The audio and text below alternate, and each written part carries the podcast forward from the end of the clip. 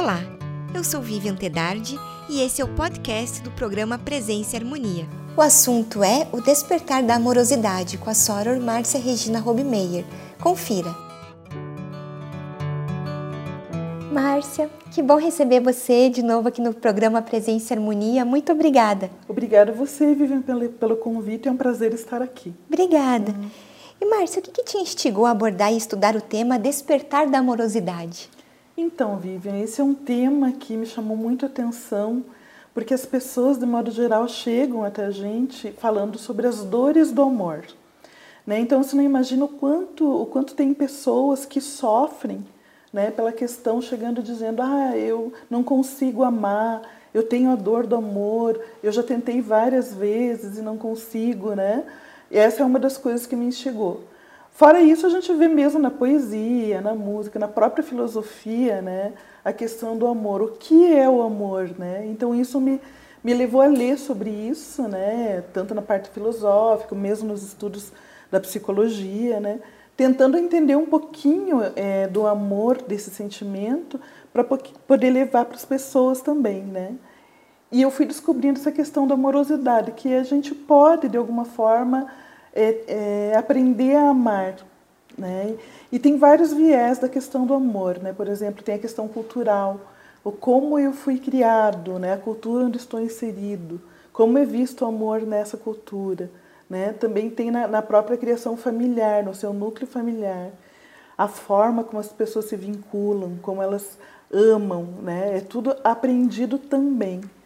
E também é importante frisar que não é só a questão do desenvolvimento da amorosidade, não é só a questão intelectual. Por exemplo, assim, não adianta a gente pegar um livro, né, ah, vou me debruçar aqui, o amor é isso, e você vê que só essa parte intelectual não adianta, a gente precisa vivenciar o amor, né? E eu vejo que hoje na nossa na modernidade, né, na, na nossa sociedade atual, a gente precisa resgatar, resgatar muito esse sentimento do amor. Né? E quais seriam os principais conceitos, então, do amor? Então, né, nessa pesquisa, alguns conceitos, né? Por exemplo, o amor ele pode ser entendido como um afeto, um sentimento, é, um sentimento de proteção, de carinho para com o outro. Esse outro, esse objeto de amor, Pode ser desde uma pessoa, uma comunidade, é, é, a família, né? o amor pelos animais, pela humanidade. Então, tem vários tipos né, de objetos do amor. E esse conceito ele vai variar. Né? Por exemplo, o Eric Fromm ele diz que o amor ele não é só aquele amor, ele, ele não entende o amor só como aquele amor homem, mulher ou duas pessoas. Ele entende o amor como uma coisa mais ampla um amor para a sociedade, para a comunidade, para com o todo, né? O, o Reich, por exemplo, ele também fala do amor, fala, ele estuda a sexualidade coloca como a sexualidade como uma, uma das manifestações do amor, né? Então ele traz também essa questão do sentir. Ele se lembra que o Reich ele fala muito sobre energia, né? Então ele traz, por exemplo, ele diz que o amor, o trabalho e o conhecimento deveriam governar as nossas vidas, deveriam ser a fonte da, da, das nossas vidas, do ser humano. Por que, que ele fala isso? nesse momento ele está colocando o amor, como, inclusive ele fala o amor como primeiro ponto. Né? Esse amor como uma energia de vida, como uma fonte que faz a gente estar motivado, a gente trabalhar, a gente ir ao encontro das pessoas. Né? Então ele traz também esse conceito do amor. Né? Algumas pessoas, alguns estudiosos colocam o amor também é, como um sentimento aprendido.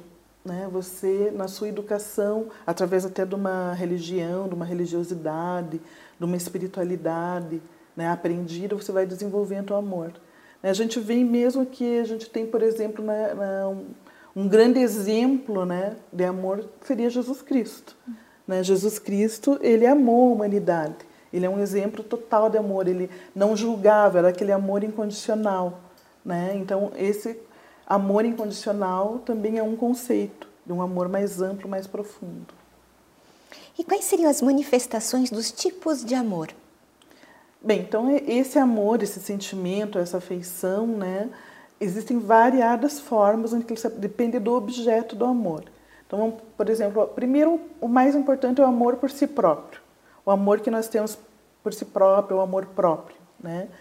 Que o cuidado que você tem com você. O primeiro amor que está muito ligado à autoestima, né? Que você deve é o amor próprio, é o amor por você mesmo. Se você não tiver esse amor por você mesmo, é difícil você amar o outro, né? Então esse é um tipo de amor.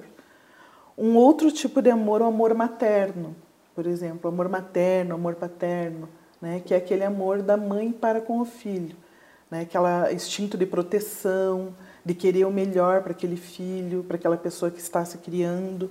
Né? Então, é o amor maternal, o amor paternal, né? que vem dessa questão da filiação. Um outro tipo de amor, por exemplo, é o amor à comunidade, amor ao próximo, solidariedade, solidariedade que é o amor fraterno que a gente chama. Que quando a gente tem amor fraternal, não é aquela pessoa que tem uma ligação sanguínea com a gente, ou de morar na mesma casa, ou uma ligação familiar. Mas você tem aquele amor por aquela pessoa, um amor fraterno, né? Então é um amor, amor fraternal. Daí vem a solidariedade, você poder se colocar no lugar do outro, você querer o bem das pessoas, não importando se ela é ou não da sua família, mas também querer tão bem quanto fosse da sua família é uma manifestação do amor que seria o amor fraternal, né? Daí a gente tem também o amor erótico. Daí a gente vem lá da mitologia grega, né, que que fala-se muito em Eros, o deus Eros, né? Então ele na realidade era o que o que, que o Eros fazia? Ele pegava e flechava as pessoas, né, na mitologia, e fazia com que uma pessoa se apaixonasse, se apaixonasse pela outra, né? É, e o que, que quer dizer esse mito de Eros, chamado Cupido né, na, na, pelos romanos? Ele nos mostra a questão da união. Né? Então, Eros ele provocava, ele instigava a união desses seres, desses parceiros, vamos dizer assim. Né? Então, o amor erótico é esse amor homem-mulher, o amor um parceiro entre duas pessoas. E esse amor erótico, ele é um amor, um amor verdadeiro nessa concepção né, trazendo da mitologia, que é aquele amor que busca a união, a reciprocidade. Né? A gente fala muito que o, o amor é, erótico tem a questão do desejo. Né? Então a pessoa deseja é, ser amada pelo outro, deseja o desejo do outro. Daí ela ama, mas ela também quer ser amada pelo outro. Por isso que vem né, o amor erótico, ele tem essa, esse viés da reciprocidade. Né? A gente também tem o amor romântico, né? E esse amor romântico é muito conhecido. Eu digo assim que é o amor que está no senso comum, é o amor que está nos filmes, né? Românticos, é o amor paixão, né? Esse amor paixão é, é aquele amor, vamos dizer assim, idealizado. Até a psicologia chama de projeção, né? Esse amor paixão, quando você projeta conteúdos seus naquele objeto, naquele ser amado. Né? Dizem até alguns estudiosos que esse momento de paixão, né, esse amor romântico, ele pode durar de uma semana até meses ou até no máximo assim por volta de dois anos. E quando completa esses dois anos, aproximadamente, né, é daí que pode acontecer é, uma transformação desse amor romântico, né, quando a pessoa começa, as idealizações dela começam ela começa a integrar, ela percebe que aquilo que ela via no outro não era do outro, era dela, né? Então ela começa a visualizar o outro como outro, com seus defeitos, com as suas qualidades, com os seus valores. E se mesmo assim ela continuar sendo atraída por essa pessoa, admirando, existe essa transformação do amor romântico para o amor erótico, o amor verdadeiro, né? Então, só que a gente vê hoje em dia que as pessoas elas ficam só nesse amor romântico, amor paixão, porque ele vai a todo momento a mídia, tudo vai colocando para as pessoas que esse é o amor. Tipo, assim, você pega só um tipo de amor e coloca como único, né? Quando na realidade a gente tem que ampliar. É o meu estudo nesse sentido de ampliar esse olhar sobre o amor, né? Então a gente vê que daí as pessoas chegam com esse sofrimento pelas idealizações. Ah, mas eu achei que o meu parceiro ele gostava disso, disso, daquilo, ele me amava, ele tinha esse valor e de repente ela vê que não. No caso, pegar uma mulher em relação ao homem, e vice-versa também acontece. E daí a pessoa se desilude e daí ela não quer mais. Ah, não quero mais, vou terminar o namoro, ou até um casamentos, até a gente vê. Eu vejo que a gente tem que aprofundar, Vivian, na questão da maturidade, né? Para que a gente ia além do amor romântico. Porque quando a gente está na adolescência, que a gente está conhecendo, faz sentido o amor romântico, mas a gente não pode se fixar nesse amor romântico, né? E tem o amor a Deus também, né? A, a Deus, uma entidade cósmica, uma energia criadora, né? Esse amor, a questão cósmica, cada um vai chamar de uma forma, né? Dependendo da sua religião. Mas esse amor que você tem em relação à unidade, né? A, a um Deus, também é um tipo de amor que também contribui muito para o crescimento das pessoas, né? Eu vejo assim quando as pessoas não têm esse amor a Deus ou uma questão da espiritualidade, como tem o sofrimento. Porque ela passa a não entender, por exemplo, o momento. Porque, ai, Márcia, por que, que eu, eu tento tanto amar e não consigo? Né? Eu não dá certo, as pessoas que eu vou encontro não dá certo e, e acaba sofrendo. Porque ela, ela tá, se ela talvez se voltasse um pouquinho para o amor a Deus, a confiança no universo, nas coisas boas, nas energias, né? naquilo que ela acredita, ela estaria aberta, se abrindo para o amor como um todo. E no momento certo, esse amor, é, o amor por uma pessoa, o amor erótico, o amor verdadeiro, ele vai acontecer. Eu vejo assim nas histórias que a gente acompanha, né, que em algum momento acontece, só que as pessoas não têm aquele, aquele tempo de esperar né, esse amor acontecer, o amor verdadeiro. Então seria mais ou menos esses tipos de amor, essas manifestações uhum. desse sentimento né, que a gente tem. Em relação que seria o amor ativo e o amor passivo? Ah, isso é bem interessante também. Isso, essa questão do amor ativo e do amor passivo é, tem muito a ver com essa questão da maturidade, né? que, desse crescimento, desse autoconhecimento que você tem, que a pessoa deve ter. Né? Por exemplo, no amor é, passivo, o que, que é o amor passivo? É aquele amor que você espera que o outro te ame. Né? Então eu até costumo brincar e dizer que é aquela, aquela moça que espera o príncipe encantado que venha resgatá-la e transformar o seu mundo, a sua vida numa coisa bela, é, que traga alegria. Quer dizer, ela está esperando de uma do outro, quer dizer, algo que vem de fora, de um amor que vem de fora para resgatar. Então é amor passivo, né? Esse amor passivo a gente vê ainda que a pessoa ainda, ela está num processo de crescimento, que ela ainda está naquele, naquele processo quando a gente é criancinha, bebezinha, que a gente depende do amor da mãe, né?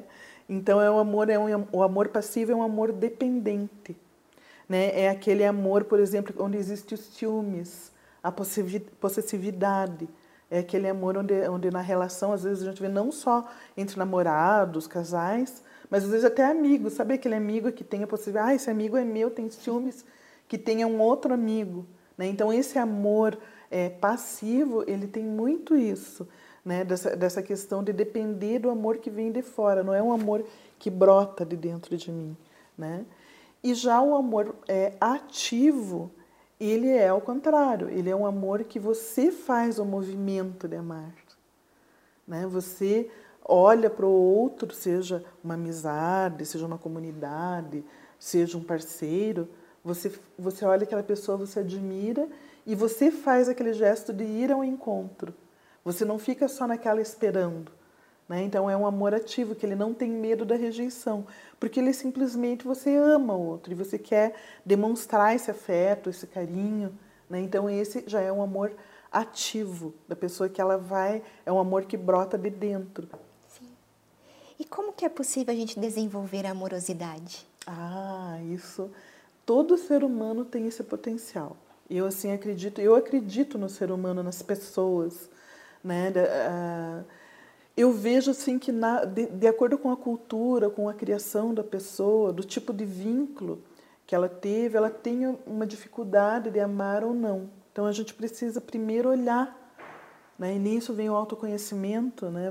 Que, que é uma das dos passos, vamos dizer, para desenvolver a, a, amorosidade, você ter esse autoconhecimento. Né? Uma vez uma pessoa chegou para mim, ai, é, eu vejo que tem pessoas que abraçam com uma facilidade, já fazem uma, uma amizade com facilidade e eu não consigo. Eu gostaria de conseguir né, fazer isso, mas eu, eu tento e não consigo. Né? Então, o que que, o que que o que a gente tem que perceber? Como é que você foi criado? Você foi abraçado? Né? Você desde pequenininho, como é que foi? O que que você ouviu sobre essa questão do amor? Né? E também tem esclarecer para as pessoas que, dependendo da forma como a gente é, aprendeu a ser amado, é uma forma que a gente tem de amar. Então, aí também vem as discordâncias. Né? Então, tem pessoas que gostam de ser abraçadas, outras nem tanto desse contato. Não existe uma fórmula, né? Uhum. Não quer dizer que aquela pessoa que não é tanto do contato, desse contato, que ela não ame. Ela ama, mas de uma forma diferente. Então, você imagina entre casais, entre as pessoas, como dá é, é, conflitos, a pessoa vem, ai, mas o meu marido não me ama, né? Ele não faz, ele não me dá flores, um exemplo, né? Ou tal. Mas daí você vai conversar com seu marido, ele ama demais essa mulher. Ele não sabe viver sem ela.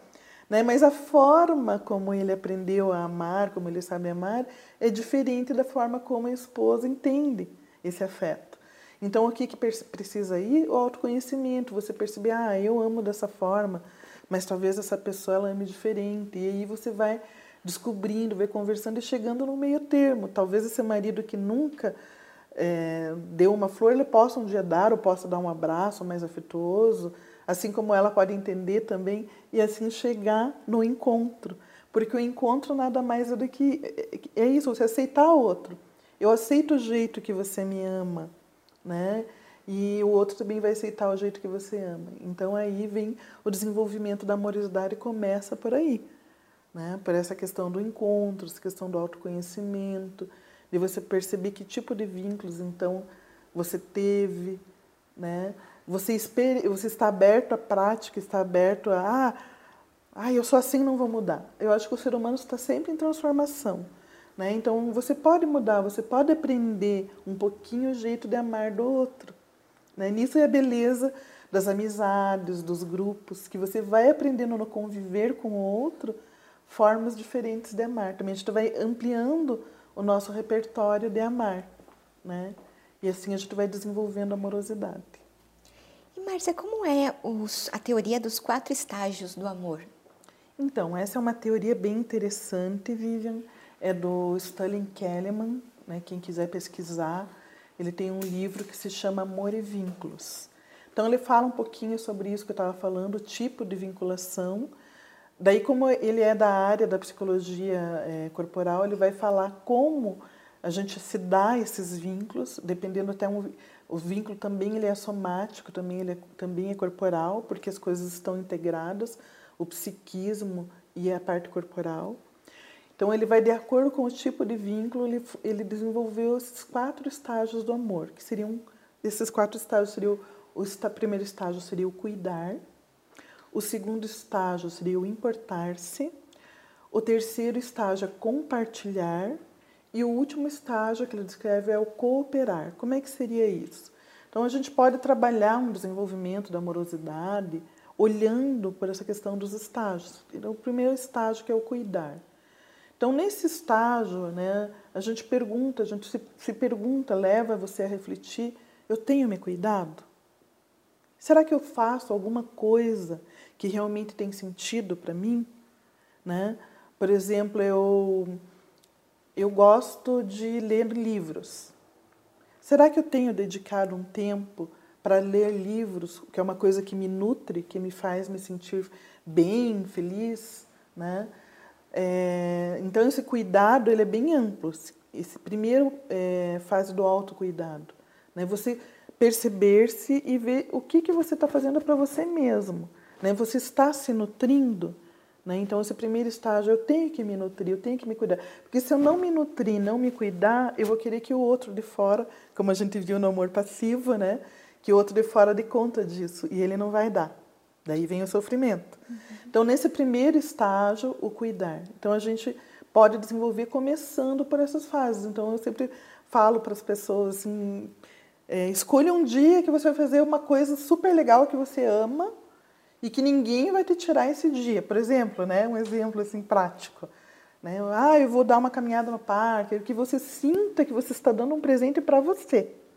Né? E assim você começa a se sentir bem com o autocuidado, você fazendo coisas boas para você mesmo. Né? Esse estágio do cuidar também a gente, enquanto mãe, ou enquanto educador, né, por exemplo, a gente ter em vista esse estágio do cuidar. Eu ter o cuidado com o outro e fazer o outro se sentir que eu estou cuidando. Né? Não é nada mais é, amoroso do que você cuidar do outro. Né? Seja às vezes numa, numa uma comidinha gostosa, é, um abraço, ligar perguntando como é que você está hoje? Hoje, quando eu cheguei aqui, a Emanuele, como é que você está, Márcia? Ela perguntou, né? Você está bem?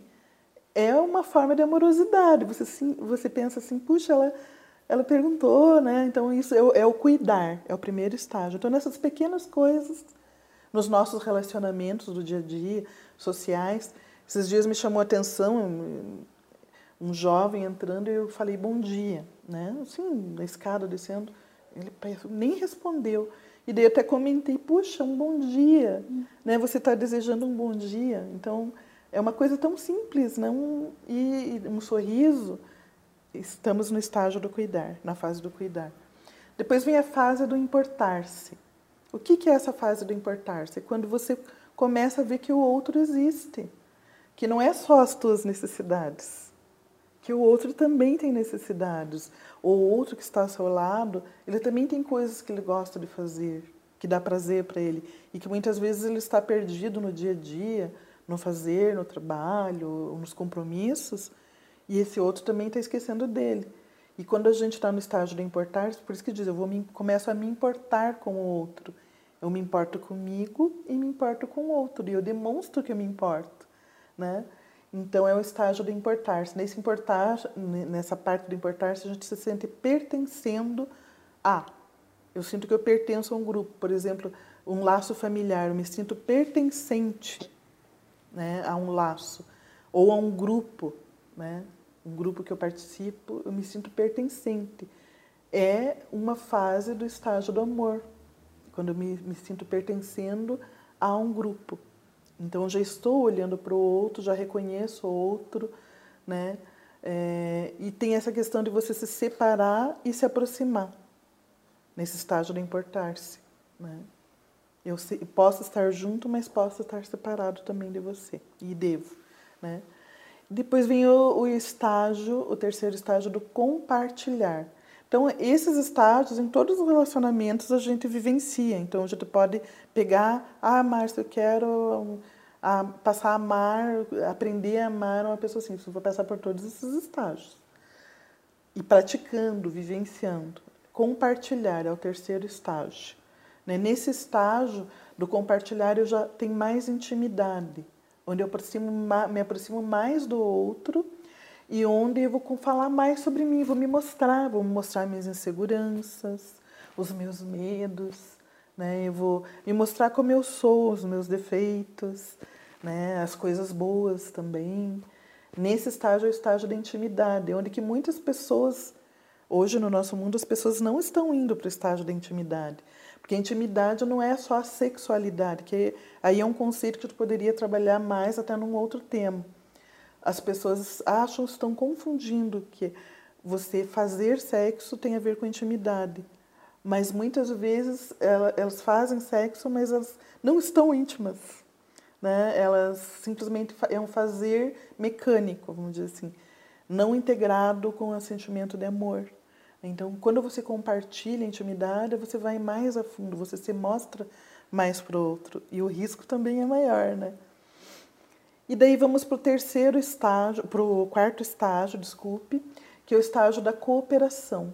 Então, a palavra-chave desse estágio da cooperação é o comprometimento. Quando eu estou nesse estágio da, da, da cooperação, eu já faço pelo outro também, e o outro também faz por mim. Então, nesse estágio da cooperação, você vê exemplos. Você se compromete, por exemplo, a um relacionamento sério, né? quando é um, é um casal ou você se compromete a, a um trabalho comunitário, né? se você já desenvolveu, está nessa fase, você não está fazendo para você, você está fazendo para o todo ou também para o outro. E isso te dá alegria. Para você não é um peso, entendeu? É uma alegria, te dá, te dá alegria você fazer nesse estágio de, de cooperação. Você vai em direção, você se compromete com o outro, né? Então também a gente vê que as pessoas não estão chegando nesse estágio do comprometimento. A gente vê poucas pessoas se comprometendo, né? Existem muita, muitas camuflagens né, de estar junto. Daí, quando chega na, numa dificuldade, por exemplo, primeira dificuldade lá, vamos dizer que eu vejo, chega até a gente, primeira dificuldade é uma doença é, ou uma coisa assim, perder um emprego. Tá? Primeira dificuldade cada um vai para o seu lado, eu não aguento, não suporto, não queria isso para mim, porque não tem ainda esse estágio da cooperação, de estar junto ali com o outro, né? Então, também é esse estágio que é o quarto estágio do amor. Se a gente, o Kellyman, que é esse autor, ele fala que se a gente não passar por esse, todos esses estágios, a gente não vai aprender a amar verdadeiramente, profundamente, né? Então a gente precisa desenvolver e passar por todos esses estágios e vivencialmente praticando. Márcia, agradeço uhum. muito sua participação aqui com a gente hoje. Muito obrigada né, por todo esse uhum. conteúdo que você trouxe. E vamos fazer um convite para as pessoas praticarem o amor, né, Vivi? Com certeza. Passarem a amar e desenvolver esse sentimento. Isso, muito obrigada. Obrigada a você, Vivian. Concluímos assim mais uma edição do programa Presença e Harmonia. Para acompanhar os nossos programas em vídeo e áudio, visite o portal da MORC no endereço www.amorc.org.br. Em nome da MORC GLP e de toda a nossa equipe de produção, queremos agradecer o prestígio de sua audiência. Paz profunda!